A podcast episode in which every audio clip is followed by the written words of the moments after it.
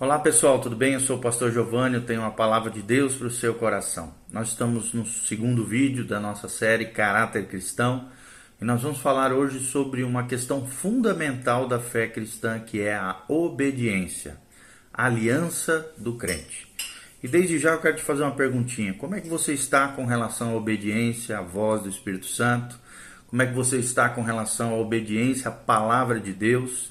Você realmente acredita que é um crente aliançado com Deus, comprometido com Deus, meu irmão, nosso compromisso com Deus ele é proporcional à nossa obediência a Deus. Então nós vamos falar um pouquinho sobre esse tema, obediência, aliança do crente, como uma questão de um caráter forjado na presença de Deus. Nós vamos aprender que a companheira perfeita da fé é a obediência. Ou seja, a estrofe final do conhecido, do conhecido, por exemplo, o hino Crer e Observar, resume muito bem a associação que essas duas atitudes básicas têm. Então, nós podemos pensar que em doce comunhão nos sentaremos, né, como diz esse hino, aos seus pés, ou seja, aos pés de Jesus, ou andaremos ao seu lado no caminho o que ele disser, nós faremos. Onde ele enviar, nós iremos. Nunca temer, somente crer e obedecer. Ou seja, esse verso né, nos ensina lições valiosas. Ele também diz, esse hino, o que ele disser, faremos. Onde ele enviar, iremos. Será que nós temos vivido nessa dimensão? E aqui né, nos dá uma definição simples da obediência espiritual. Significa basicamente, amado, submeter-se aos mandamentos do Senhor, fazendo a sua vontade, com base no que é tão claramente revelado através das Escrituras. Então, primeira coisa que nós vamos aprender, primeiro princípio é que a fé e a obediência são inseparáveis. Já dizia, né, um pensador cristão, que a fé e a obediência é como as duas aves, as duas asas numa ave. Se você arrancar uma das asas, o que, que vai acontecer? O passarinho, a ave, vai cair no chão. Assim também, o cristão que não vive de um lado a fé e a obediência do outro lado da asa da sua vida, jamais vai voar em lugares altos na sua fé cristã, jamais vai experimentar o melhor de Deus na sua vida, porque a fé e a obediência são inseparáveis. Um exemplo disso é a grande comissão né, de Jesus aos seus discípulos, que indica o quanto a questão da obediência é fundamental para os crentes. Jesus diz lá em Mateus 28, 19 a 20: Ide, portanto, fazei discípulos de todas as nações, batizando-os em nome do Pai, do Filho e do Espírito Santo, ensinando-os a guardar todas as coisas que vos tenho ordenado. E eis que eu estou convosco todos os dias até a consumação do século. Mateus 28, 19 a 20.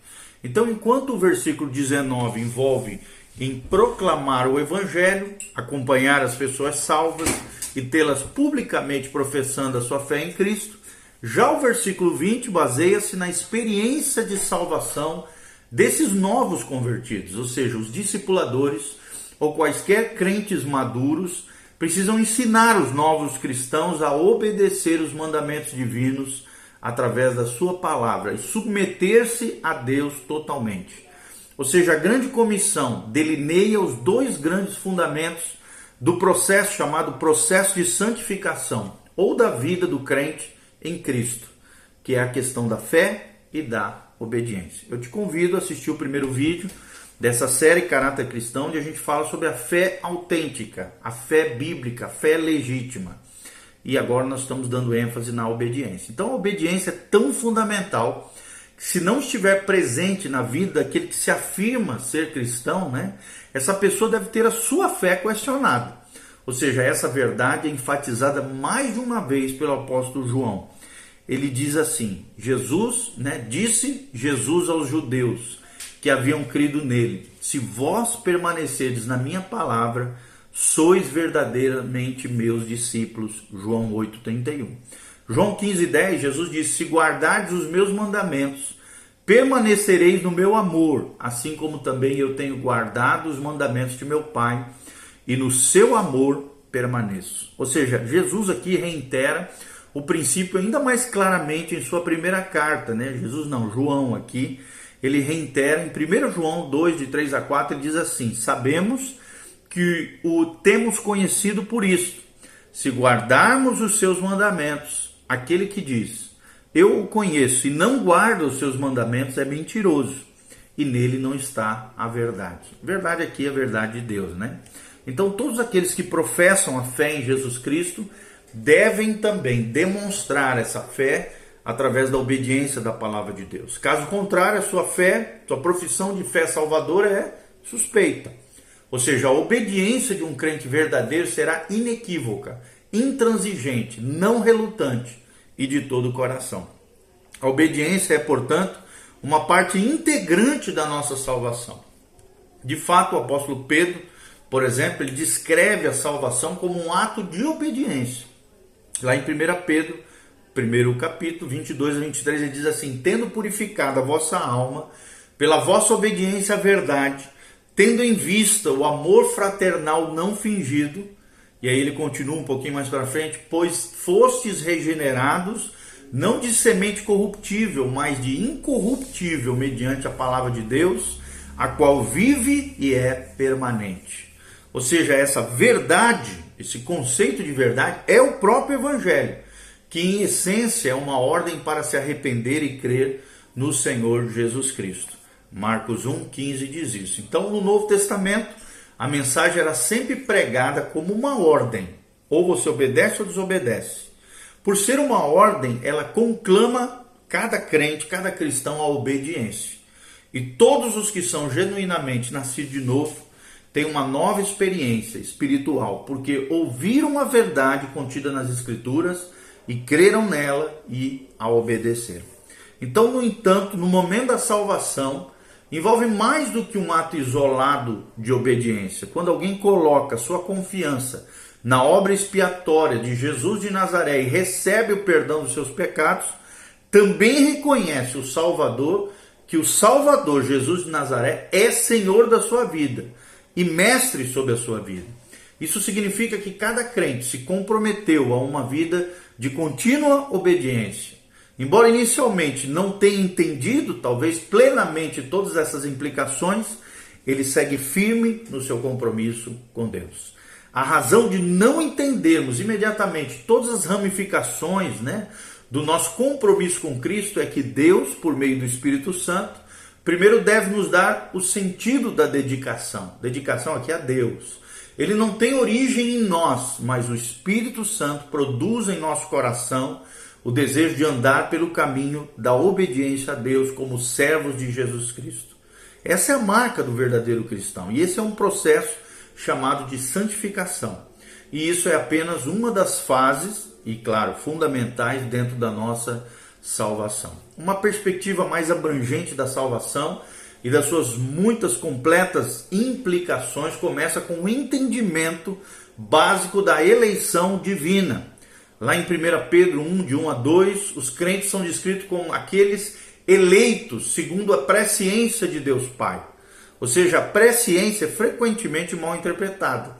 Não significa que todas as pessoas agem por sua própria vontade, sendo Deus aqui um mero observador neutro, que na eternidade anteviu os que iriam ou não crer nele, e então elegeu alguns para a salvação, outros para a perdição. Em vez disso, a presciência significa que antes que qualquer pessoa tivesse nascido, Deus amorosamente predeterminou conhecer intimamente algumas pessoas, aquelas que respondessem à salvação e também salvá-las. A palavra grega para presciência indica um relacionamento predeterminado, desejado previamente por Deus, o qual é o mesmo conceito que definiu o plano de Deus para escolher Israel entre todas as nações.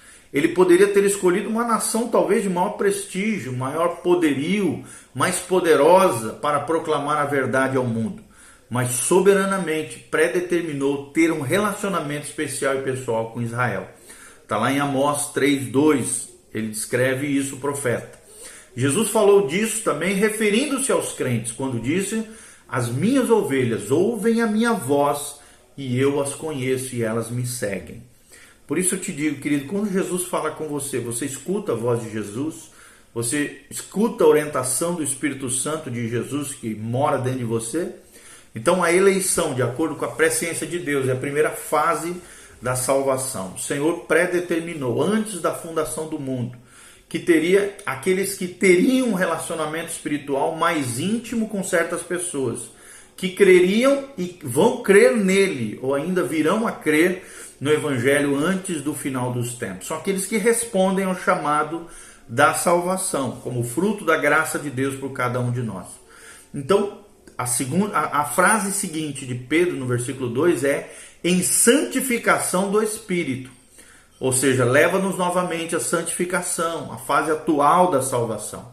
O que era decreto de Deus na eternidade, que a gente chama na teologia de eleição, avançou no tempo por meio da obra santificadora do Espírito Santo. Isso significa que os crentes são salvos pela operação do Espírito Santo. João 3,5, a Bíblia Sagrada diz: Em verdade, em verdade te digo, que quem não nascer da água e do Espírito não pode entrar no reino de Deus. Assim, o trabalho santificador do Espírito Santo tem início, começa quando nós somos salvos, regenerados pelo poder de Deus. A santificação inclui separação do controle do pecado, morte, inferno e Satanás. E nós somos então capacitados pelo Espírito Santo a viver uma vida obediente, cada vez mais e mais moldada à imagem de Jesus Cristo, nosso modelo e a nossa referência de vida. Então, viver uma vida de obediência é a terceira e futura fase da salvação, como indicada na, na, na, nos, nos dizeres de Pedro aqui, quando ele fala para a obediência e a aspersão do sangue de Jesus Cristo. Ou seja, o objetivo primordial da redenção é que todos os crentes vivam o restante das suas vidas andando em obediência ao Senhor. O apóstolo Paulo esclarece e resume essa fase futura da salvação Lá em Efésios 2:10, quando ele diz: "Pois somos feitura dele, criados em Cristo Jesus para as boas obras, as quais Deus de antemão preparou para que andássemos nela." Segundo princípio extraordinário que nós vamos aprender é que a obediência é uma aliança com Deus. Ou seja, uma aliança com Deus é a obediência. A obediência é uma aliança e um compromisso com Deus. Ou seja, lá em 1 Pedro 1,2, né, nós vemos Pedro dizendo, e a aspersão do sangue de Jesus Cristo. Isso nos apresenta aqui um interessante desafio de interpretação. As palavras do apóstolo são relevantes para a nossa discussão sobre as questões da salvação, mas à primeira vista seu significado pode parecer às vezes até meio estranho ou obscuro.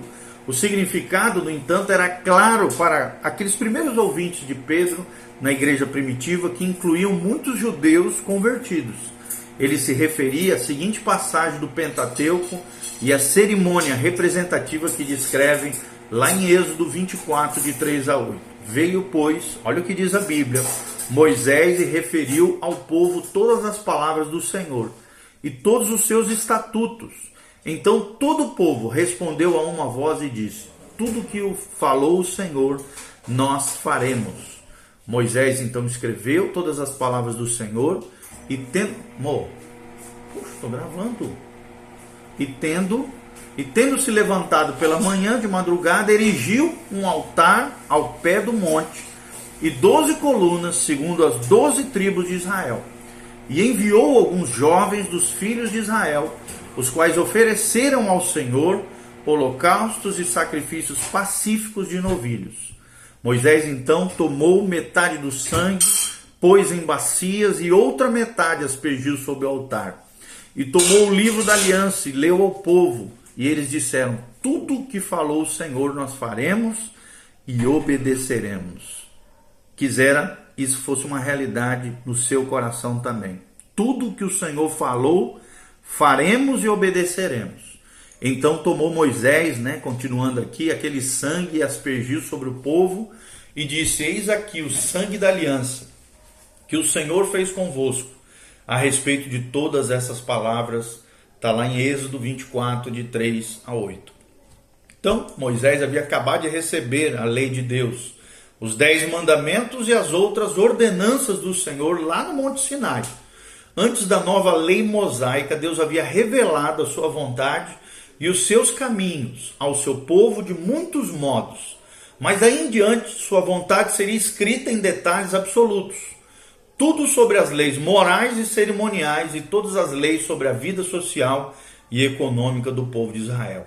Logo, logo depois de descer do monte, Moisés, com a ajuda do Espírito Santo, relatou oralmente a extensão, a extensa lei ao povo de Israel. E eles responderam oralmente, né, com as suas vozes, a uma só voz, o compromisso público, dizendo basicamente: Nós obedeceremos a tudo o que ouvimos.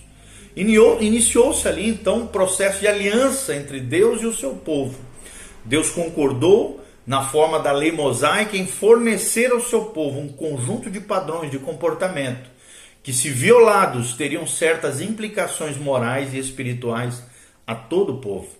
O povo concordou, mediante a manifestação do seu voto público, voluntário, em obedecer às palavras de Deus e seguir o caminho da justiça que a sua lei até então estabeleceria. Então, em seguida, sua repetição oral da lei, Moisés, né, presume, de, de maneira presumida aqui durante a noite, escreveu sob a inspiração do Espírito Santo todas as, aquelas palavras da lei, né, cerimonial, social, pública que nós falamos aqui. E na manhã seguinte ele construiu um altar ao pé do Monte Sinai para simbolizar publicamente a autenticação do pacto entre Deus e o seu povo no dia anterior. Então, para representar a autenticação do pacto entre Deus e o seu povo no dia anterior, né, ele estabeleceu 12 colunas de pedra, na verdade, pilhas de pedras, uma para cada uma das 12 tribos de Israel. Para acentuar mais ainda o significado dessa decisão solene, de cada um em obedecer à lei do Senhor, holocaustos e ofertas pacíficas de novilhos foram feitas na presença do Senhor. Então, em seguida, Moisés fez uma coisa fascinante. Com todo o sangue proveniente dos novilhos abatidos, preparados para o sacrifício.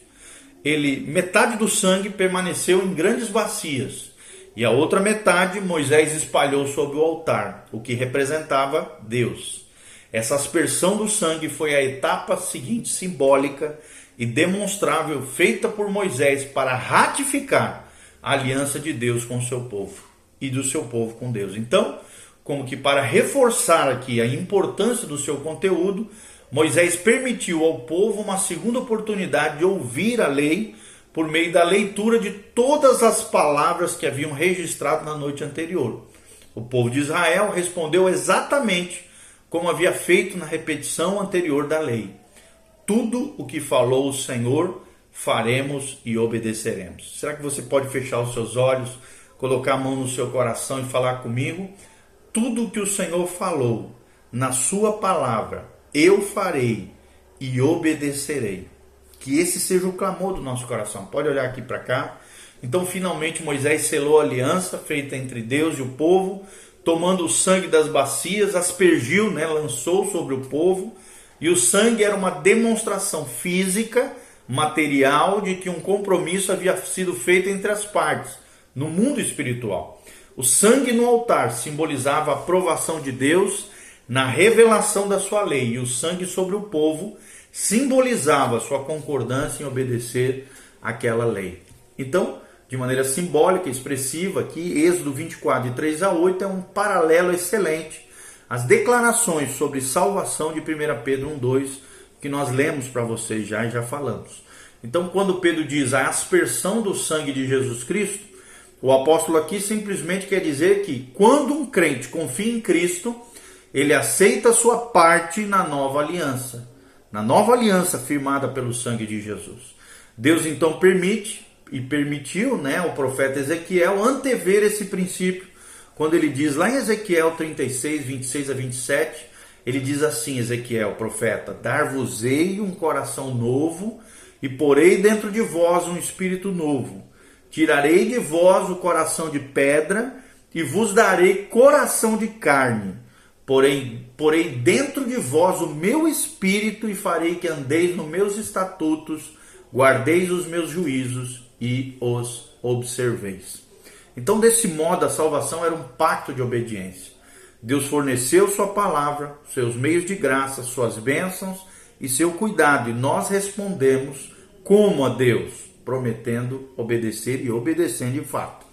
É como se o sangue que foi aspergido em Cristo, na cruz, né, de Cristo na cruz, esse sacrifício perfeito, tivesse sido então aspergido sobre nós. E foi em virtude da nossa aceitação da sua nova aliança. No mundo espiritual isso é feito. E esse é um quadro maravilhoso para nós pensarmos e nos alegrarmos no Senhor. A obediência ela precisa também, o terceiro princípio, além de ser uma aliança, além da fé e obediência serem irmãos, né, duas asas que conduzem-nos a novos ares, a lugares mais altos em Deus, a obediência precisa ser prática, não só de boca para fora, não só falar bonito, mas a obediência, terceiro princípio, precisa ser prática. Quando chegamos então a essa fé salvadora em Jesus Cristo, entramos num campo totalmente novo de obediência. Antes disso, éramos obedientes à carne, né? A nossa natureza pecaminosa, ao mundo e a Satanás e seus demônios e as suas ofertas. E éramos controlados pelas várias facetas do pecado. Contudo, agora somos crentes, somos obedientes à justiça de Cristo e à palavra de Deus. Romanos 6, 16 a 18 nos lembra de qual é a nossa posição em Cristo e, consequentemente, que tipo de atitude o crente obediente deve ter diante de Deus e diante dos homens. A Bíblia diz assim: Não sabeis que daquele que vos ofereceis como servos para a obediência, aqui uma referência a Deus, esse mesmo a quem obedeceis sois servos, seja do pecado para a morte, ou da obediência para a justiça. Mas graças a Deus, porque outrora escravos do pecado, Contudo, viestes a obedecer de coração a forma de doutrina a que fostes entregues e, uma vez libertos do pecado, fostes feitos servos da justiça. Glória a Deus por esse lindo trecho de Romanos 6, 16 a 18. Então, o apóstolo Paulo declara aqui o fato óbvio de que quando alguém se apresenta como escravo de outrem, a questão primária é a obediência, ou seja, fazer aquilo que o Senhor diz. Isso é verdade tanto para aquele que é descrente, como que é servo do pecado, quanto para um crente que agora é servo da justiça de Jesus Cristo, da palavra de Deus. Então Paulo toma essa simples ilustração de um escravo, de um servo aqui, e aplica uma frase crucial: obedecer de coração, no versículo 17. Ou seja, a obediência de coração deveria ser uma atitude e desejo fundamental de todo cristão. Ele ou ela devem ter um anseio tão forte pela obediência que constantemente se manifeste a obediência, né? seja manifesta a obediência como um traço fundamental e uma característica interior da sua vida cristã e do seu caráter. Os crentes se tornam tão obedientes ao que a palavra de Deus lhes ensina que se transformam em servos da justiça, conforme nos relata Paulo no versículo 18. Ou seja, outras palavras também do Novo Testamento deixam muito claro que não é suficiente para os crentes simplesmente ouvir ou ler a palavra, seja uma séria advertência ou uma solene ilustração, solene, desculpa, ilustração de Jesus lá em Mateus 7, 21 a 27. A pergunta essencial é: eles obedecem? E eu pergunto isso para você também. Você obedece a Deus? Ou seja, o apóstolo Tiago ele fala da importância da obediência quando declara assim: Tornai-vos, pois, praticantes da palavra e não somente ouvintes, enganando-vos a vós mesmos. Tiago 1:22. Quando alguém não aplica as escrituras regularmente à sua vida, ele está enganando sobre sua verdadeira condição espiritual. Tiago ilustra esse princípio do seguinte modo: se alguém é ouvinte da palavra e não praticante, assemelha-se ao homem que contempla num espelho seu rosto natural, pois a si mesmo se contempla e se retira, e logo se esquece de como era a sua aparência. Tiago 1, 23 e 24. Então, ilustrando mais isso, né, nós podemos trazer um exemplo mais contemporâneo. Suponha que um dia né, um homem decida raspar a sua barba ou bigode. Enquanto se barbeia, é interrompido então por uma chamada telefônica. Quando termina sua conversa, esqueceu-se de que estava se barbeando. Em vez de terminar, veste-se e vai trabalhar. Então passa a receber saudações hilárias dos seus colegas de trabalho, que lhe dizem o quão tolo ele está se parecendo. Isso é o que acontece com qualquer pessoa que meramente dá uma olhada na palavra, e se afasta e não aplica a palavra na sua vida. Ela não percebe o quanto a sua condição espiritual está ruim e engana-se a respeito das suas verdadeiras necessidades espirituais. Isso certamente se aplica a um descrente que ouve o evangelho, mas não dedica tempo para considerá-lo seriamente. As palavras da verdade não penetram e ele permanece enganado sobre a sua real condição. Tiago 1, 23 a 24 aplica-se também a alguém que vai à igreja, ouve a pregação da palavra, professa sua fé em Cristo, pensa que é um cristão, mas nunca pratica nada do que ouve. E como tem gente assim nas igrejas? Escuta as pregação, entra no ouvido e sai pelo outro, e não muda a sua vida em nada. Lamentavelmente, um verdadeiro crente também pode estar enganado sobre o aperfeiçoamento espiritual que ele precisa fazer ele ouve a pregação sobre determinada área da vida cristã na qual ele é frágil, deficiente.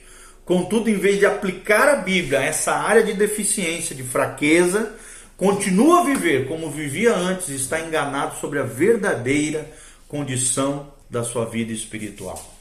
Então, Tiago conclui aqui apresentando um perfil do cristão obediente. É aquele que considera atentamente, aqui nas palavras de Tiago, no versículo 25, é aquele que considera atentamente a lei perfeita, a lei da liberdade, e nela persevera, não sendo negligente, mas operoso praticante. Esse será bem-aventurado no que realizar. Então, aqui no original grego, o verbo traduzido como considera atentamente se refere a uma observação minuciosa, prolongada, a fim de avaliar devidamente a sua vida à luz da palavra de Deus. Você tem que examinar a lei da perfeita liberdade, a qual é a palavra de Deus que o liberta do pecado e da morte, conforme João 8:32, 1 Pedro 1, 23, 25 e 1 Pedro 2, 2, e cumpri-la, senão não adianta nada, praticá-la.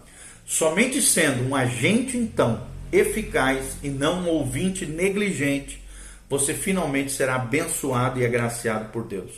Uma atitude de obediência traz bênçãos verdadeiras para a sua vida. E quando vivenciamos essa salvação, fazemos também uma simples, mas abrangente aliança de obediência com o Senhor. Portanto, preste atenção, querido, a atitude de obediência deve acompanhar a atitude de fé na vida cristã. É uma questão de caráter, é uma questão de vida interior, porque ambas são essenciais para a nossa salvação. As igrejas abençoadas, por terem crentes que exibem essas colunas gêmeas, a fé e a obediência serão também repletas de alegria, do poder e das bênçãos de Deus. Louvado seja o nome do Senhor. Eu te convido a continuar conosco no próximo vídeo. Nós vamos falar sobre a humildade. Bem-aventurado os humildes. Que Deus os abençoe e continue conosco nessa série sobre caráter cristão. Que a graça e a paz de Jesus venha sobre você.